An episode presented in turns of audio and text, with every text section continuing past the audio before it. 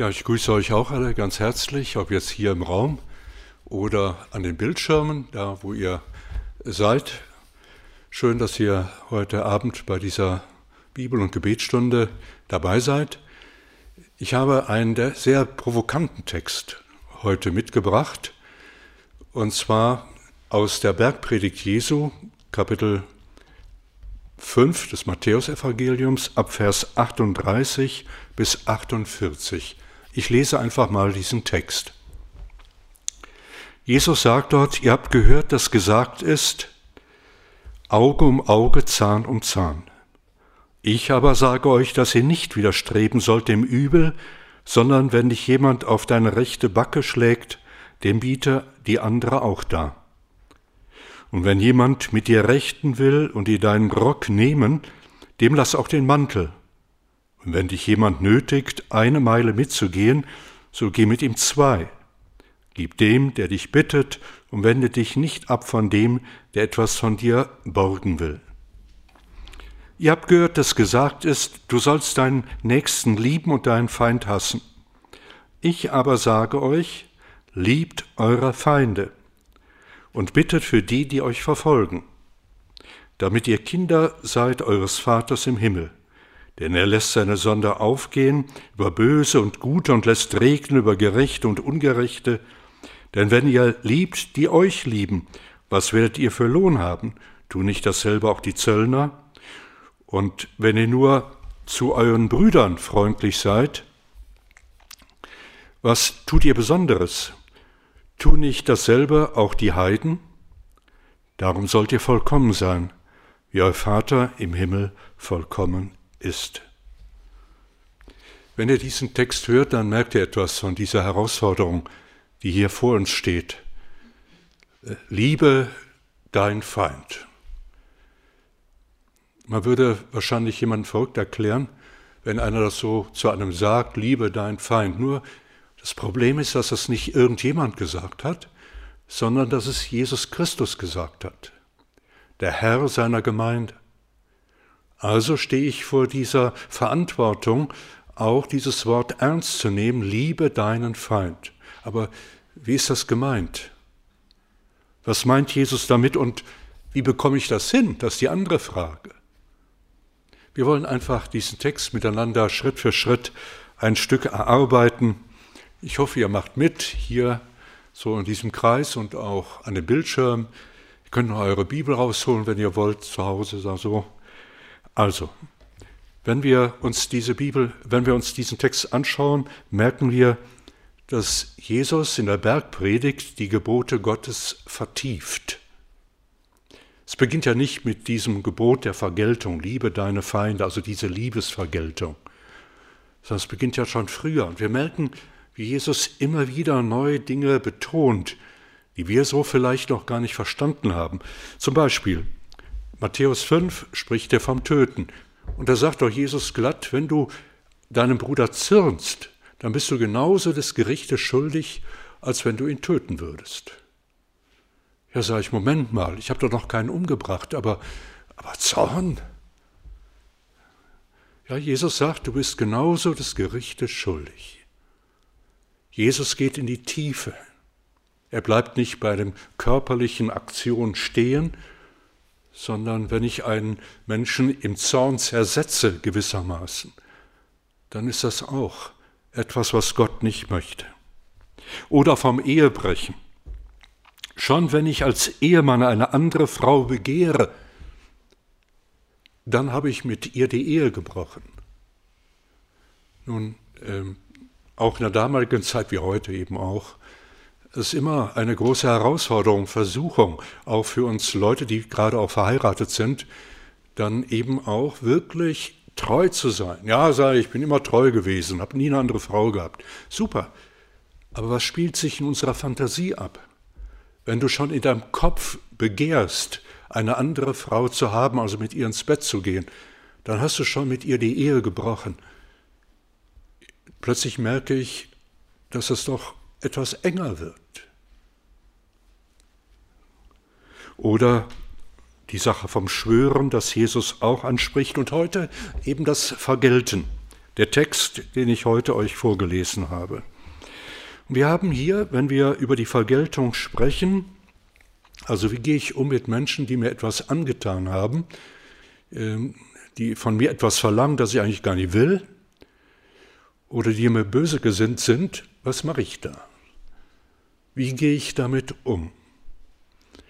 Und Jesus hat hier zwei Bibelstellen, die er besonders eben hier als Grundlage dieser Betrachtung uns aufzeigt. Einmal diese Stelle aus Vers 38.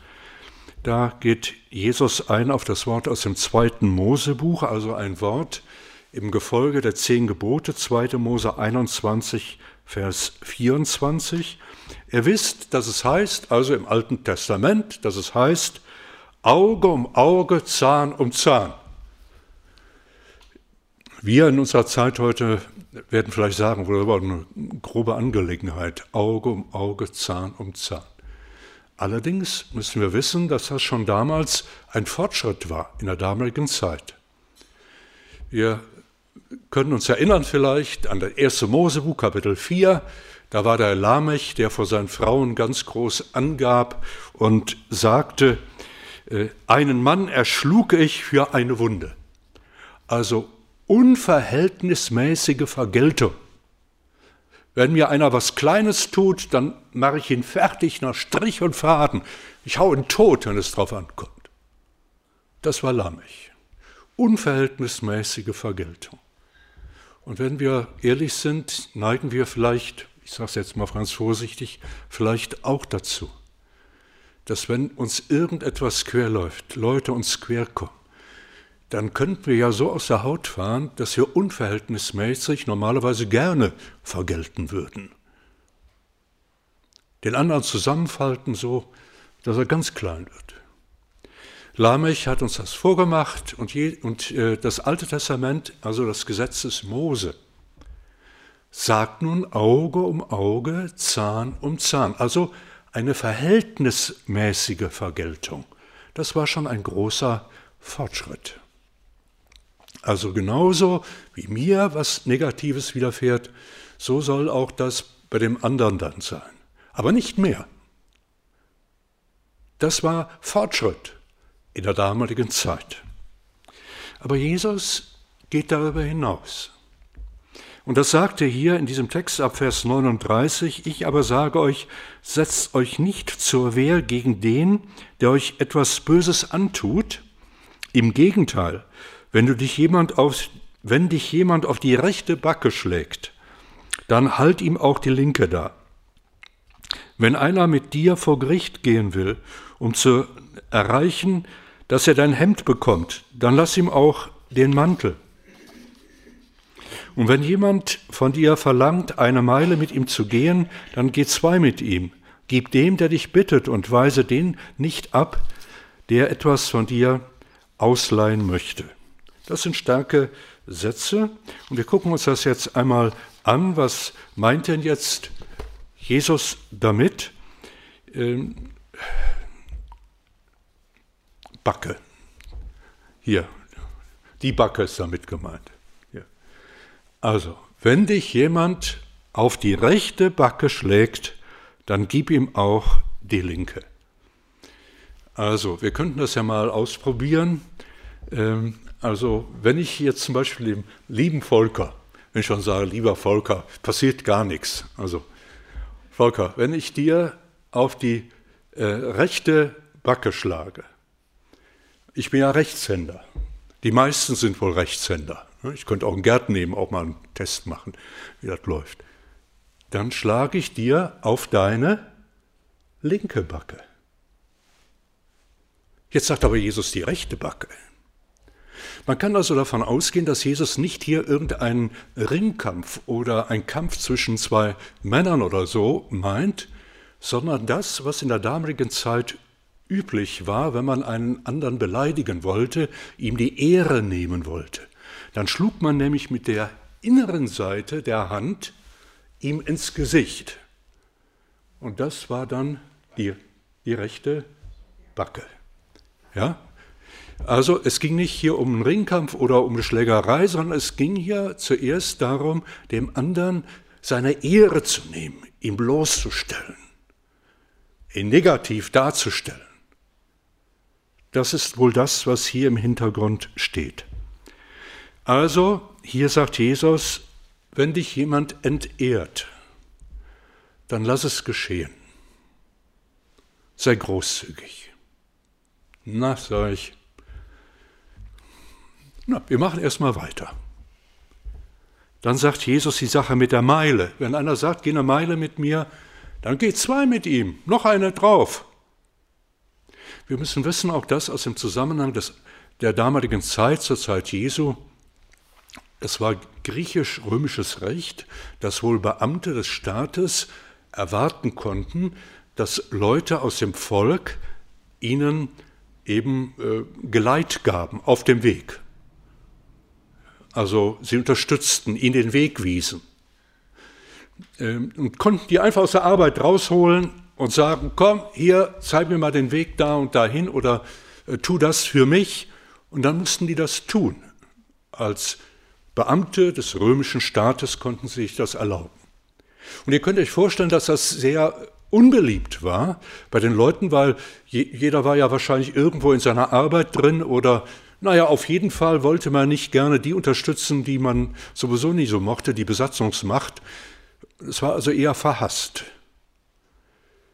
Und jetzt sagt Jesus, wenn jemand dich zum Frondienst auffordert, dann mach das. Geh die Meile. Ja, und weißt du was? Am besten noch eine drauf. Über das Maß hinaus großzügig sein. Aha. Eigentlich sehe ich das gar nicht so ein. Oder so. Gucken wir weiter. Dann das Laien. Gut, das können wir vielleicht am besten verstehen, dass wenn jemand in Not ist, dass man ihm leid.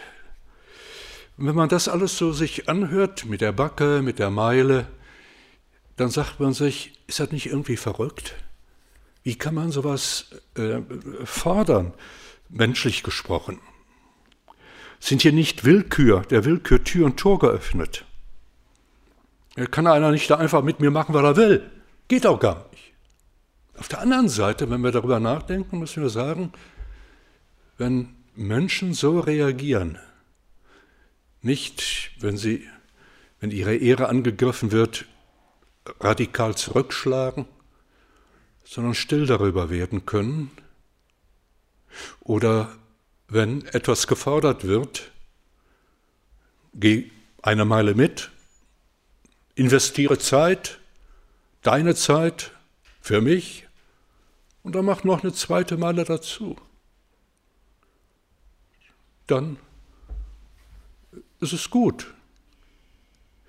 Dann werden manche Leute nachdenklich werden und sagen, was ist das eigentlich? Was sind das für Leute, die so reagieren? Vielleicht werden sie dann auch, wenn wir an uns hier als Gemeinde Jesu einfach äh, auf uns schauen, sagen, was sind das für Leute hier in der evangelischen Gemeinschaft in Kretenbach, die so reagieren? Vielleicht ist das Evangelium doch etwas ganz Besonderes. Vielleicht sollte ich mich auch mal damit beschäftigen. Wir haben jetzt das erste Beispiel. Ich gehe nach diesen alttestamentlichen Worten, die uns hier angegeben sind. Auge um Auge, Zahn um Zahn war das erste. Jesus sagt, halt die Backe hin, geh die zweite Meile mit. Und wenn das Hemd gefordert wird, dann gibt es sogar auch einen Mantel dazu. Und jetzt kommen wir eben zu diesem Vers, der eigentlich die Überschrift bietet für das, was wir heute Abend ja miteinander bedenken. Ihr wisst, dass es heißt, du sollst deinen Mitmenschen, deinen Nächsten lieben und du sollst deine Feinde hassen. Jesus zitiert hier auch aus dem Alten Testament das dritte Mosebuch, Kapitel 19, Vers 18, obwohl das mit dem Feinde hassen so direkt nicht drinsteht, es wohl eher die Auslegung der Schriftgelehrten der damaligen Zeit darstellte. Und dagegen setzt jetzt Jesus, ich aber sage euch, liebt eure Feinde, betet für die, die euch verfolgen, damit erweist ihr euch als Söhne eures Vaters im Himmel. Jesus vertieft das Gebot der Vergeltung. Er sagt, liebet eure Feinde. Da spielt es keine Rolle, ob die jetzt Volksgenossen sind, ob das Menschen anderer Völker sind. Egal. In Israel war es ja so, dass die Israeliten oder die schriftgelehrten Pharisäer mehr so dachten, die eigenen Volksgenossen, sogar die eigene Gruppierung der Pharisäer, in dem Kreis lieben wir uns. Das ist prima. Wir sind ja alle so einer Meinung und so mehr oder weniger zumindest. Da lieben wir uns, in unserem kleinen Bereich. Aber darüber hinaus, die anderen, die sind da nicht mit gemeint. Und Jesus weitet das und gewaltig und sagt, liebet eure Feinde. Betet für die, die euch verfolgen. Das hat Jesus ja auch gelebt. Als er am Kreuz war, was sagte er? Vater, vergib ihnen, denn sie wissen nicht, was sie tun. Jesus hat es auch gelebt. Er hat es nicht nur mal so gesagt, sondern er bittet für seine Feinde. Aha. Das ist ja auch eine große Nummer, die mir hier begegnet. Übrigens Stephanus, der erste Märtyrer der Gemeinde Jesu, hat das nachgemacht. Als er gesteinigt wurde, wir können das nachlesen, Apostelgeschichte 7, Vers 60, als er gesteinigt wurde, da sagte er ähnliche Worte wie Jesus. Und ich frage mich, wie begründet Jesus nun das, was er hier uns vorlegt? Jetzt kommen wir also zur Grundlegung dieser äh, neuen Art, das alttestamentliche Gesetz auszulegen. Wir werden merken, dass äh, es auch jetzt nicht am Alten Testament vorbeigeht, nach dem Motto, ja, das Alte Testament kannst du ja vergessen, äh, merkst ja hier, Jesus macht das ja ganz anders und so. Denn wir werden merken, dass er es wiederum mit dem Alten Testament, das Neue, was er bringt, oder die Vertiefung, die er bringt, wieder mit dem Alten Testament begründet. Aber das kommt gleich erst. Also fangen wir einfach mal an. Äh, wir lesen ab Vers 45b in unserer Bibel, Matthäus 5. Denn er Gott lässt seine Sonne über Böse und Guten aufgehen und lässt es regnen für die Gerechte, für Gerechte und Ungerechte. Wenn ihr nur die liebt, die euch Liebe erweisen, was für einen Lohn habt ihr dafür zu erwarten? Tun das nicht sogar Leute wie die Zolleinnehmer? Und wenn ihr nur zu euren Brüdern freundlich seid, was tut ihr damit Besonderes? Tun das nicht sogar die Heiden, die Gott nicht kennen? Ihr aber sollt vollkommen sein, wie euer Vater im Himmel vollkommen ist. Wenn wir diese, dieses Wort jetzt so vor uns haben, sehe ich das als Begründung für das, was wir bisher hörten. Auge um Auge, Zahn um Zahn. Nein, Jesus sagt, in anderer Weise vergelten, im Dulden vergelten, im noch mehr dazugeben vergelten. Oder dann eben, liebet, äh, du sollst deinen Nächsten lieben wie dich selbst. Ja, liebe deine Feinde, sagt Jesus. Ihr merkt, der zweite Aspekt ist offensiver. Der erste ist mehr das Dulden einer, einer bestimmten Situation. Also, ich bekomme einen auf meine Backe geschlagen, ich werde entehrt, wie reagiere ich? Ich werde aufgefordert, eine Meile zu gehen, also Zeit zu investieren, wie reagiere ich? Ich werde, äh, ich bekomme Prozess an den Hals gehängt, das steckt, steckt nämlich dahinter, um mein Hemd hergeben zu müssen. Ja, wer prozessiert schon mal für sowas? Aber es scheint auch damals sowas gegeben zu haben. Dann sagt Jesus, gib den Mantel dazu. Also dulden, mehr im Sinne von erdulden. Und jetzt dann das Lieben mehr, das Aktive, das Offensive von mir aus. Ich gehe auf den anderen zu. Ich liebe meinen Feind. Das ist schon eine herausfordernde Angelegenheit. Und wie begründet das Jesus jetzt hier? Ganz schlicht und ergreifend mit der Großzügigkeit Gottes im Himmel. Er sagt nämlich, Gott lässt seine Sonne über Böse und Gute aufgehen. Er lässt Gerechte und Ungerechte, er lässt es über sie regnen.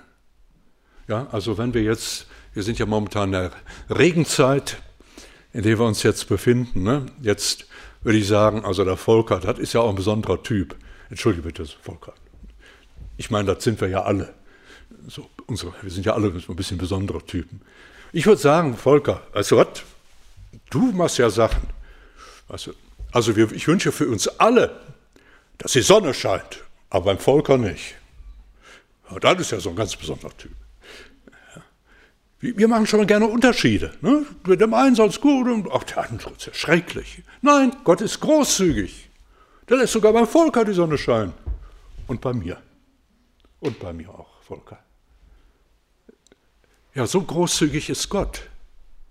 So großzügig ist Gott. Der rechnet nicht auf und sagt, der hat das verdient, bei dem regnet das. Und wenn es dann, äh, wenn es dann geregnet hat, scheint bei dem auch die Sonne, damit auch alles schön wächst und so. Und bei denen, die nicht so ganz so äh, in Ordnung sind und nach meinen Wegen gehen, die, da geht alles kaputt. Nein, er lässt regnen und Sonne scheint über alle Menschen. Gott ist großzügig. Diese Großzügigkeit wird zum Beispiel auch im Psalm 103, Vers 10 zum Ausdruck gebracht. Er handelt an uns nicht so, wie wir es wegen unserer Sünden verdient haben oder hätten. Er vergilt uns nicht nach unserem Vergehen. Gott ist großzügig. Wie oft hätte Gott schon in mein Leben einschreiten können, sagen können, Junge, so geht er aber wirklich nicht. So sofort. Er sagen können, das geht nicht. Ende mit Dieter Karstetter. Oder das passiert jetzt mit dem. Ich lebe nur noch oder ich predige nur noch deshalb heute, weil Gott großzügig mit mir ist. Nicht, weil ich es verdient habe. Also, wir leben von der Großzügigkeit Gottes und das wird dann eben besonders zum Ausdruck gebracht mit diesem abschließenden Wort aus Matthäus 5, Vers 48. Ihr aber sollt vollkommen sein, wie euer Vater im Himmel vollkommen ist. Und das ist ein Wort, das wohl Jesus entnommen hat, auch wieder aus dem Alten Testament. Darum sagte ich vorhin, Jesus vertieft das Alte Testament durch das Alte Testament, um noch näher an den Willen Gottes heranzukommen. Seid vollkommen, wie euer Vater im Himmel vollkommen ist. 3. Mosebuch, Kapitel 19, Vers 2, da heißt es nämlich, da sagt Gott zu seinem Volk, ihr sollt heilig sein, denn ich bin heilig, der Herr, euer Gott.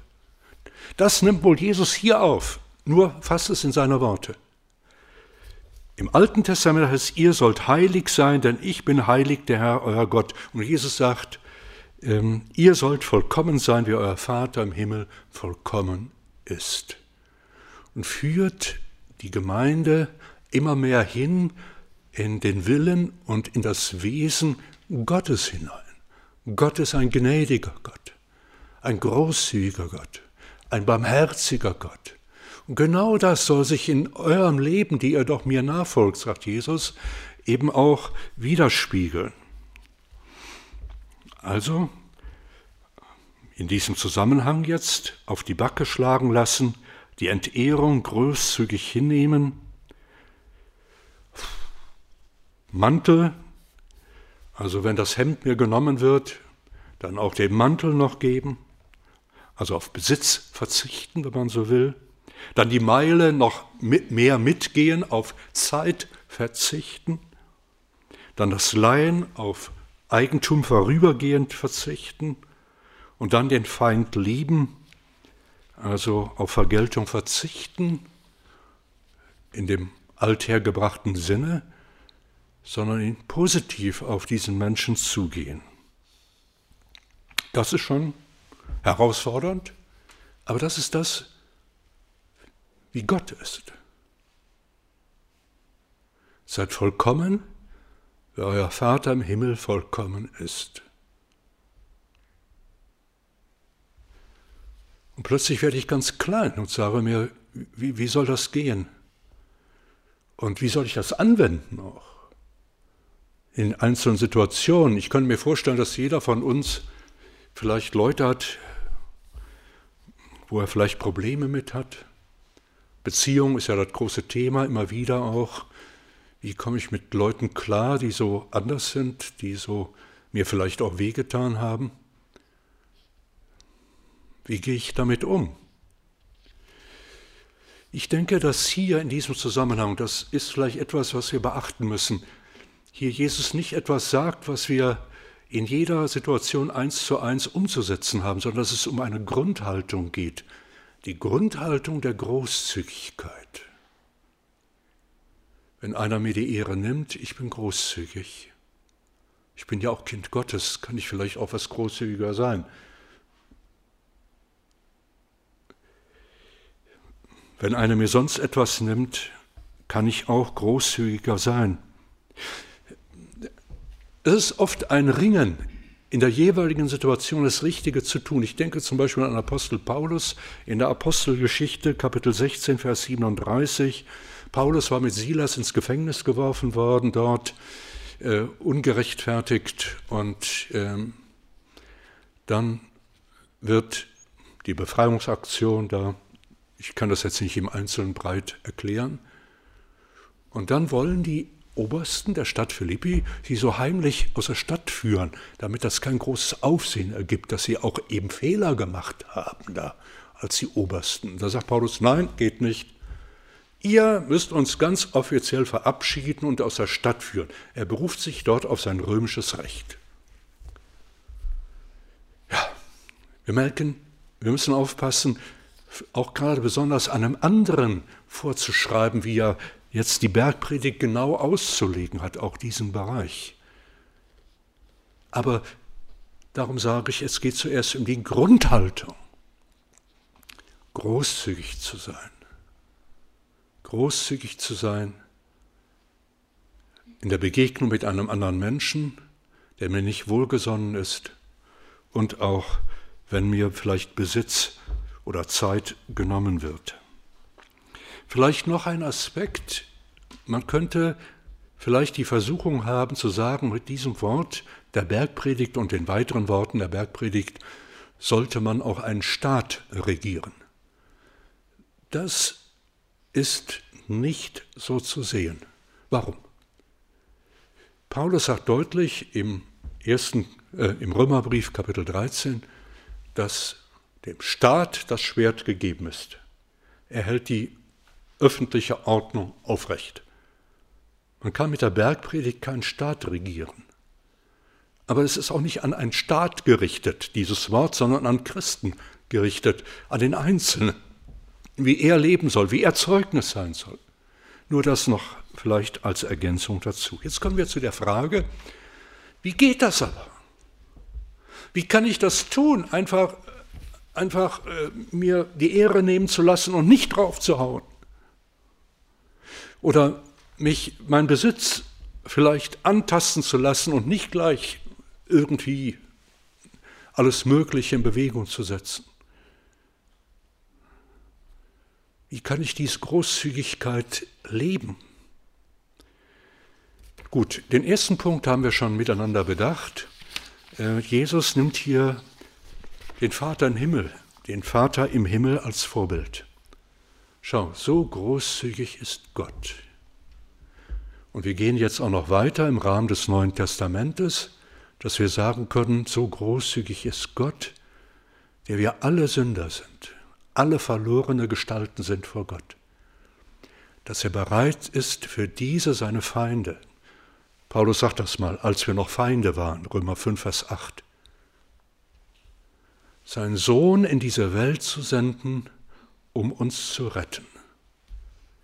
Das ist diese Liebe, diese Liebesvergeltung, wenn man so will.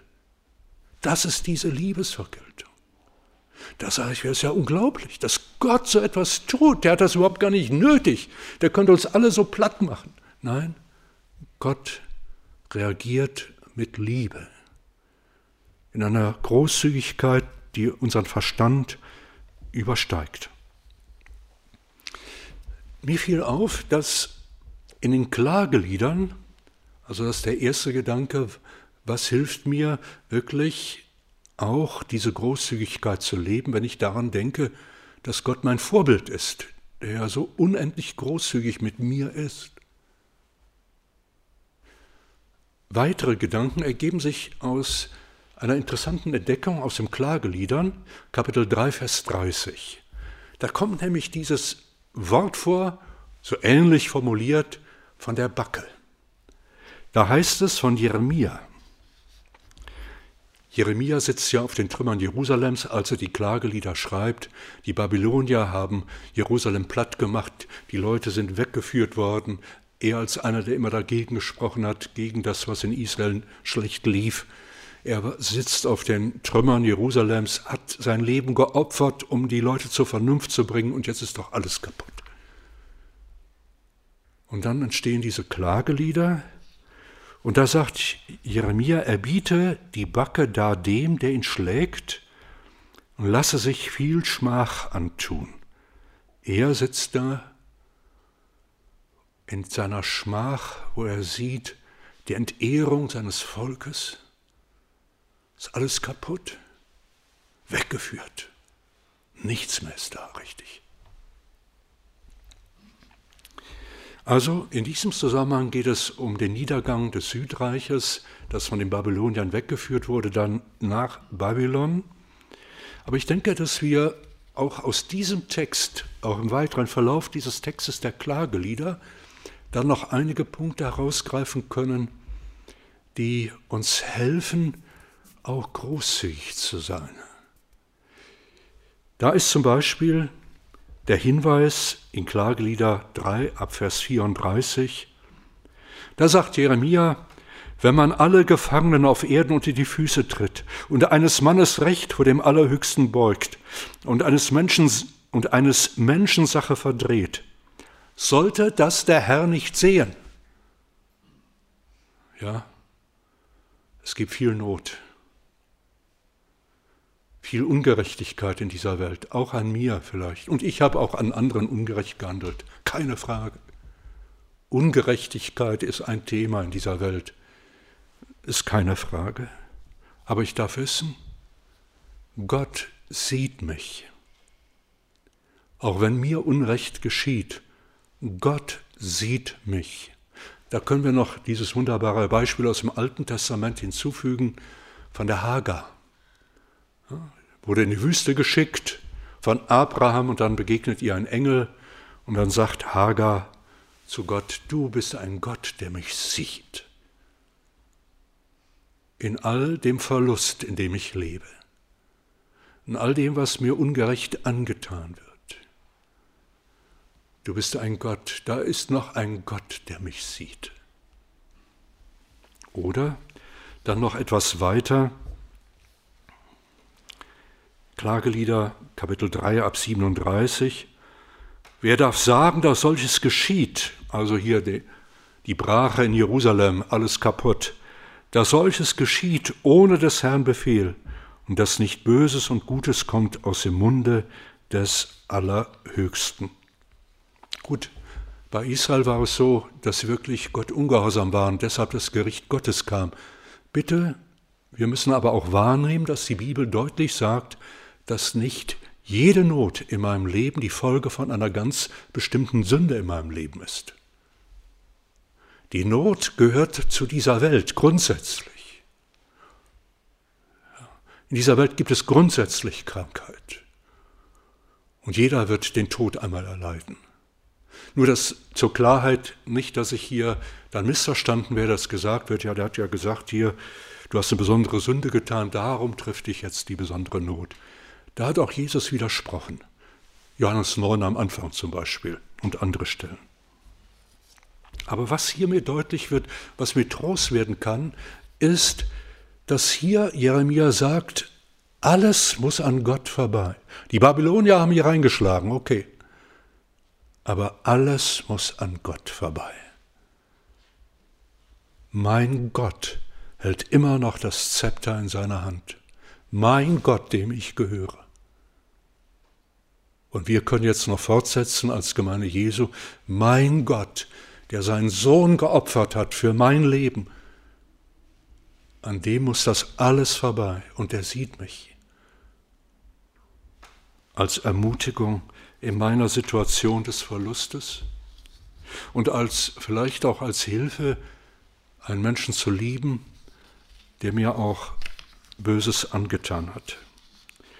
Ein interessantes Wort steht noch in Vers 39 in den Klageliedern.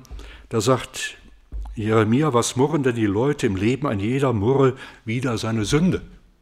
Das ist auch so ein interessantes Wort. Wir bleiben oft bei der Sünde der anderen stehen und so ganz schlimm alles und so. Ist ja auch, ich will das nicht kleinreden, kann ja auch sehr wohl so sein, keine Frage. Aber ich bin auch Sünder. Und ich will lernen, nicht nur die Schuld der anderen zu sehen, sondern auch meine eigene. Wir haben jetzt gehört, Ehrentzug, erduldeter Verlust kann verletzend sein, herausfordernd sein. Dann die Liebe gegenüber den Feinden scheint mir ja geradezu übermenschlich zu sein. Und irgendwie scheint mir auch irgendwie die Kraft dazu zu fehlen. Aber auch dafür hat Gott gesorgt. Und er sandte seinen Heiligen Geist. Ähm, es ist interessant, ich möchte das noch vielleicht ein Stück ausführen. Ich, ich habe schon das Gefühl, ich werde zu lange, aber vielleicht doch noch ausführen. Jesus spricht hier vom Reich Gottes. Mit ihm ist das Reich Gottes, hat das Reich Gottes begonnen. Zu dem Reich Gottes gehört der Messias. Kein Reich Gottes ohne den von Gott gesandten Messias. Aber dann gehört noch jemand dazu. Nämlich im Zusammenhang mit dem Reich Gottes, dem Messias, wird davon gesprochen, dass in dieser Zeit des Messias der Geist Gottes ausgegossen wird. Das ist das, was dann zu Pfingsten eben dann auch vollständig eben geschah zu Jerusalem. Also, Gott sagt nicht nur, wie wir leben sollen, also übermenschlich erdulden, übermenschlich Liebe erweisen, da sagen wir, das ist einfach zu viel. Und Gott sagt, ich weiß das. Aber ich habe euch meinen Geist gesandt. Und dieser Geist, so heißt es im 2. Timotheusbrief 1, Vers 7, dieser Geist ist kein Geist der Furcht, sondern der Kraft und der Liebe und der Besonnenheit. Vielleicht ist es noch, um der Klarheit willen nochmal darauf hinzuweisen, dass durch diesen Geist Gottes die Liebe Gottes ausgegossen ist in unsere Herzen. Römer 5, Vers 5. Ähm, wenn man dieses Wort genau betrachtet, stellt man fest, dass es nicht erstmal um meine Liebe geht hier. Mir ist Liebe aus, ich habe jetzt große Liebe, sondern die Liebe Gottes ist mir deutlich geworden. Die Liebe Gottes ist ausgegossen. Ich merke, wie groß Gott ist und großzügig ist, dass er seinen Sohn geopfert hat aus Liebe zu mir. Das ist erstmal die Liebe Gottes, die mein Leben erfüllt. Und auf und der ich dann auch wieder Liebe weitergeben kann. Der Geist Gottes ist die Kraft Gottes, um auch Schritt für Schritt daran zu kommen. Also, wie geht das? Großzügig leben, Verlust erdulden, die Feinde lieben. Einige Aspekte, die wir heute betrachtet haben. Ich möchte die Großzügigkeit Gottes zum Vorbild nehmen. Ich darf wahrnehmen, dass Gott alles sieht auch die Ungerechtigkeit, die mir angetan wird. Ich darf die Zulassung Gottes hinter allem sehen. Es ist mein Gott, an dem alles vorbei muss. Und zwar ein Gott, der sein Liebstes für mich gegeben hat. Und ich will mein, auch meine Schuld sehen, nicht nur immer die anderen da und so. Ja, ich bin auch Sünder, stimmt. Und dann darf ich wissen, dass Gott durch seinen Heiligen Geist mir auch Kraft geben will, immer mehr dahin zu kommen, aber jetzt schauen wir nochmal auf den letzten Vers und damit schließe ich dann auch ab. Da sagt Jesus, darum sollt ihr vollkommen sein, wie euer Vater im Himmel vollkommen ist. Tja, vollkommen. Ich bin es nicht. Und ich werde es auch nie sein auf dieser Erde. Aber Jesus sagt es hier. Und plötzlich merke ich, dass bei all dem, was hier steht, der Anspruch der Liebesvergeltung sehr wohl bleibt. Nicht jetzt einfach sagen, ach nee, das können wir ja nicht so und dann versuchen wir irgendwie anders unser Christian irgendwie. Nein, dieser Anspruch bleibt, Liebesvergeltung. Aber etwas anderes ist auch da, nämlich das Angebot der Sündenvergebung. Ich darf zu meinem Herrn Jesus kommen und sagen, hier hat es mal wieder nicht geklappt. Vergib mir, Herr. Vergib mir meine Schuld. Und darum musste auch Jesus am Kreuz sterben. Er hat ja nicht nur die Bergpredigt gehalten und hat uns gesagt, wie wir leben sollen. Zum Beispiel in dieser Großzügigkeit. Hätte er ja sagen können, jetzt schlage ich das Buch zu, jetzt wisst ihr, wie es geht und damit ist gut. Nein, er sagt, ich lasse mein Leben für meine Freunde. Ihr seid meine Freunde, wenn ihr das tut, was ich sage. Also diese Kopplung. Da bin ich jemand, der sagt, ich will es wirklich tun. Das, was ich sagte gerade, Johannes 15. Ich will es wirklich tun, aber ich werde nicht vollkommen. Ja, sagt Jesus, weiß ich ja. Und darum muss ich ans Kreuz gehen, damit du eine Chance hast vor dem lebendigen Gott. Aber der Anspruch wird nicht weggenommen. Die Großzügigkeit zu leben, mit der ich auch von Gott beschenkt worden bin. Amen.